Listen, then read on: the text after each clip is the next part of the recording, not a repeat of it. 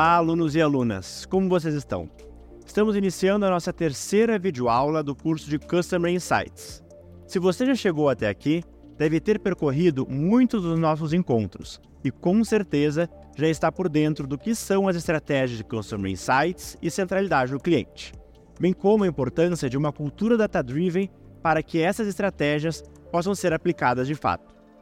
Caso você ainda não tenha clareza sobre estes pontos, eu recomendo que escute os quatro podcasts das duas videoaulas anteriores, bem como leia os primeiros capítulos do nosso e-book. Agora, se já está tudo certo com estes termos, vamos dar sequência à nossa aula com este encontro que eu garanto será muito importante para quando vocês quiserem utilizar Consumer Insights no seu dia a dia profissional. Vamos lá? Bom, até agora, nós já tivemos conhecimento sobre a importância do Consumer Insights e o porquê os dados são tão importantes para essa estratégia, certo? Então, nesta aula, nós vamos falar sobre como podemos e devemos utilizar os dados para conseguirmos gerar insights sobre os nossos consumidores.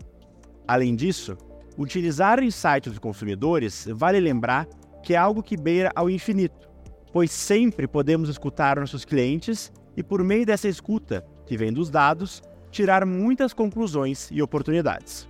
Por isso, nessa disciplina, nós iremos focar em algumas métricas específicas que são justamente as métricas de centralidade do cliente.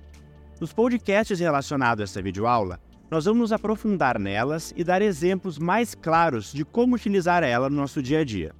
Aqui, nós vamos reforçar alguns conceitos e trazer exemplo de quando elas podem ser utilizadas no seu trabalho. Vale lembrar que aqui estamos em uma especialização focada no varejo. Por isso, os exemplos vão ser sempre sobre o varejo. Ainda assim, independente da indústria em que você trabalhe, utilizar as métricas focadas em centralidade do cliente, que vão ser obtidas por meio dos dados, é sempre uma boa ideia. Assim como veremos no nosso e-book, a gente vai tratar no curso as métricas de centralidade do cliente sempre em dois grupos: satisfação e crescimento. Estes dois pilares eles são de grande importância para as empresas e estarão muito relacionados, pois cliente satisfeito é sinônimo de retenção e de crescimento. Para começar, vamos falar de satisfação, onde a gente vai discutir o conhecido Net Promoter Score, ou NPS. O NPS ele foi criado no início dos anos 2000 por um sócio da consultoria estratégica Bain Company, esse indicador, que pode parecer simples no início, ele gera muitas riquezas para as empresas e até hoje é utilizado por muitos como uma meta estratégica de clientes satisfeitos. No capítulo 2 do nosso e-book, nós falamos da importância de que a centralidade do cliente seja propagada por uma estratégia de toda a empresa. Vocês lembram? Então aqui a gente consegue fazer uma relação do NPS com isso. Muitas empresas colocam um bom NPS como meta estratégica da companhia, pois assim, a busca por um cliente satisfeito, ela não é de uma área específica, e sim ela está no core da empresa, inclusive com os executivos. Na sua experiência profissional mais atual, você percebe que a métrica de satisfação ela é um objetivo de todos? Caso ainda não esteja, é uma boa ideia levar internamente para a sua empresa, e este indicador pode ser justamente o NPS. O Net Promoter Score ele busca entender se a empresa tratou bem o cliente a ponto de merecer a lealdade dele. Em alguns momentos, vocês perceberão que alguns profissionais acreditam que o NPS é o indicador de satisfação e de fidelização ou lealdade. Esse indicador ele é considerado um método simples e prático de classificação dos clientes, ainda que extremamente poderoso, encontrado com base a uma única pergunta: numa escala de 0 a 10. Qual é a probabilidade de você nos recomendar a um amigo ou colega? Seguido por uma outra pergunta opcional: Qual é o motivo mais importante para a nota que você deu? Normalmente, a primeira pergunta ela acaba sendo obrigatória e a segunda opcional. Isso porque a probabilidade de uma pessoa responder uma pergunta de múltipla escolha é maior do que uma questão de texto aberto. Ainda assim, Ambas são muito relevantes para os insights que serão extraídos. Após o envio, a sugestão é que se aguarde até 7 dias úteis para a coleta dos dados, pois há clientes que podem demorar mais para responder essas pesquisas. Além disso, é importante dar a visibilidade que uma pesquisa de satisfação que atinge 10% de respostas, por exemplo, já está com um ótimo indicador. Isso porque, infelizmente, muitos clientes optam em não responder essas perguntas, ou até mesmo porque as empresas possuem um cadastro errado sobre as informações dos seus clientes. O importante é ter uma massa de dados com tamanho o suficiente para tirar conclusões. Tendo as notas coletadas, é aí que entra a análise de dados. A nota que cada cliente dá faz com que ele pertença a um dos três grupos: detrator, neutro ou promotor, conforme essa figura na tela. Observem que um cliente que dá uma nota de 0 a 6, ele é um cliente detrator, aquele cliente insatisfeito ou frustrado. Já o cliente que registra uma nota 7 ou 8, ele é o cliente chamado neutro ou indiferente.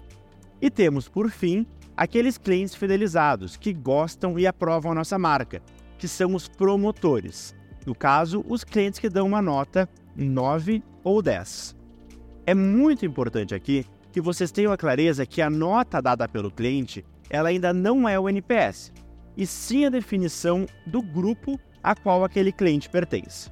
Então, por exemplo, se a Maria respondeu 5, ela é uma cliente detratora. Se o João respondeu 8, ele é um cliente neutro. E se a Aline deu uma nota 10, ela é uma cliente promotora. As definições detalhadas sobre cada grupo vocês vão encontrar tanto no nosso e-book quanto no nosso podcast, ok? O importante aqui é ter a clareza de como chegar no NPS. Então, na etapa da coleta de dados, a gente agrupa o cliente nesses três grupos: detratores, neutros e promotores. E depois nós avaliamos o percentual de promotores e o percentual de detratores. Agora, fazendo um menos o outro, percentual de promotores menos percentual de detratores e pronto. Assim você chega no seu NPS. Por meio dessa nota, é possível avaliar a satisfação dos seus clientes, bem como encontrar muitos insights. Na nossa próxima videoaula, a gente vai mostrar um case em que a voz do cliente ela foi super importante para a gente conseguir avaliar a experiência dos nossos consumidores. Mais uma vez, são os dados coletados com foco em centralidade no cliente que nos ajudam a termos estes Customer Insights. Trazendo um pouco da teoria para a prática. Na sua experiência de trabalho mais recente, é utilizado o NPS ou alguma outra métrica de satisfação? Como se faz para saber se os clientes da sua empresa estão satisfeitos ou não? Essas perguntas, elas parecem simples e ao mesmo tempo elas são muito importantes no mundo profissional. A expectativa é que ao terminar essa disciplina, toda a turma tenha sempre em mente essa pergunta: como essa tomada de decisão impacta o nosso cliente? E falando em impacto no cliente, vamos entrar agora no outro pilar das métricas de centralidade do cliente, as métricas de crescimento.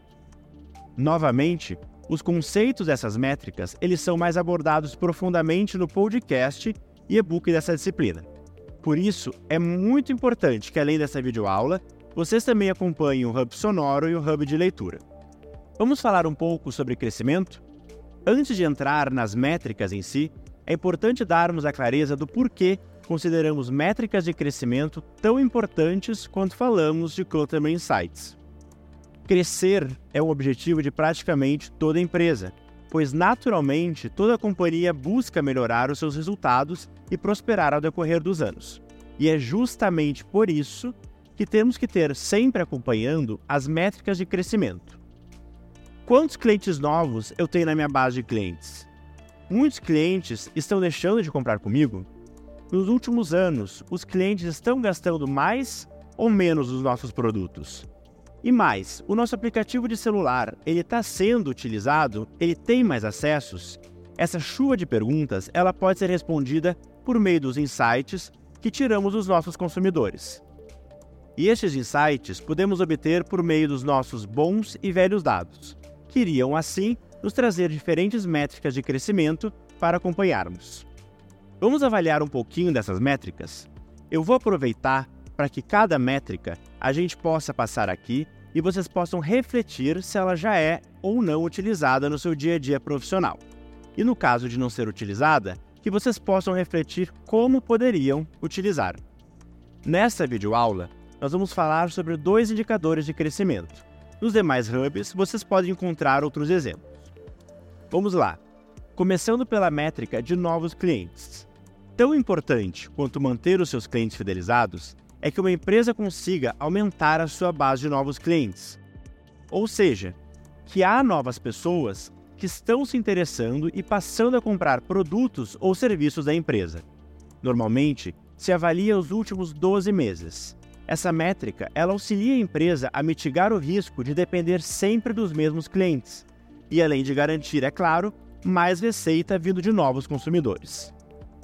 Além dos novos clientes, é muito importante que consigamos avaliar o quão fiel o nosso cliente é à nossa marca. Já falamos disso no NPS, vocês lembram? Pois aqui, em crescimento, a gente também consegue avaliar isso por meio de um indicador chamado churn. Este indicador, ele nada mais é do que uma taxa de cancelamento de clientes em um determinado período, ou seja, quantos deles a sua empresa perdeu por mês, trimestre ou ano, por exemplo. A fórmula para encontrar o churn da sua empresa é essa que aparece na tela. Total de clientes cancelados dividido pelo número total de clientes ativos do último mês.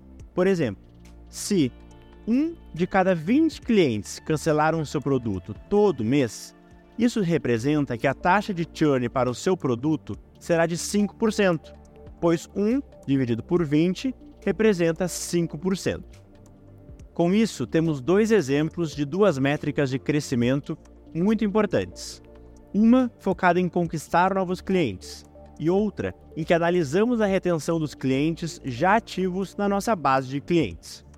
No nosso e-book e no nosso hub sonoro, com os podcasts Métricas de Satisfação, afinal, como usar o famoso NPS e Métricas de Crescimento para uma estratégia de Customer Insights, vocês conhecerão mais outras métricas de crescimento, frequência, itens por pedido e o mal. Pessoal, com isso nós encerramos este encontro focado nas métricas que utilizamos para tirar insights dos consumidores. Na nossa próxima e última videoaula dessa disciplina, serão apresentados cases que mostram como podemos utilizar os dados para extrair insights dos consumidores e, com isso, melhorarmos os resultados da companhia e ainda termos clientes satisfeitos. Eu espero vocês lá.